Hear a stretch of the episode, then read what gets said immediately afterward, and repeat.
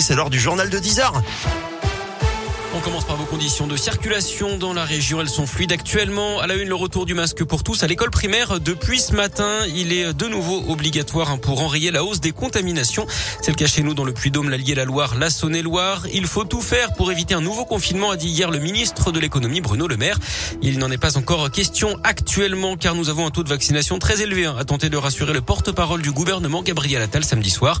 En Europe, certains pays serrent la vis face à la cinquième vague. L'Autriche notamment a décidé de confiner les non vaccinés de plus de 12 ans dès aujourd'hui. C'est une première en Europe. De son côté, l'Allemagne se prépare à un retour massif au télétravail. Dans l'actu également, la dernière chance des syndicats qui contestent la réforme de l'assurance chômage, notamment son mode de calcul. Le Conseil d'État examine leur recours sur le fond. Aujourd'hui, il devrait rendre sa décision dans les prochaines semaines. Un procès très attendu qui s'ouvre aujourd'hui à Paris, celui des soupçons d'emploi fictif du couple Fillon. François Fillon, l'ancien Premier ministre, sa femme Pénélope et son ancien suppléant sont jugés en appel. En première instance, François Fillon avait été condamné à 50 ans prison, dont deux ans et 375 000 euros d'amende.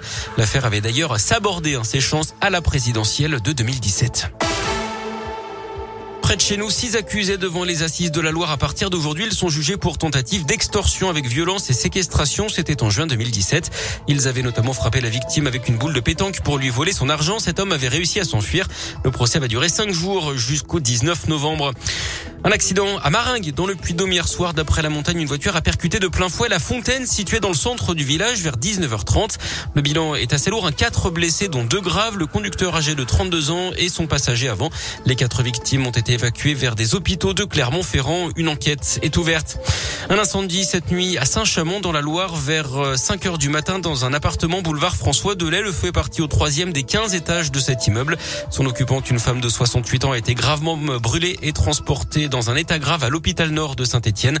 Quatre autres personnes ont été prises en charge, légèrement intoxiquées par les fumées. Les autres occupants avaient évacué l'immeuble avant l'arrivée des secours.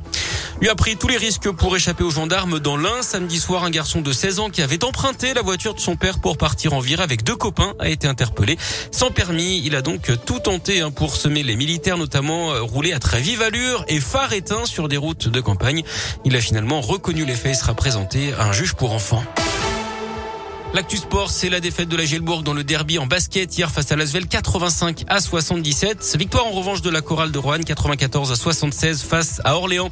En rugby, victoire du 15 de France en match test contre la Géorgie 41 à 15 avec deux essais inscrits par l'ailier clermontois Damien Penaud. Et puis en tennis, une victoire presque à domicile pour Hugo Grenier à l'Open international de Roanne. Le joueur originaire de Montbrison dans la Loire s'est imposé hier en finale contre le japonais Moria.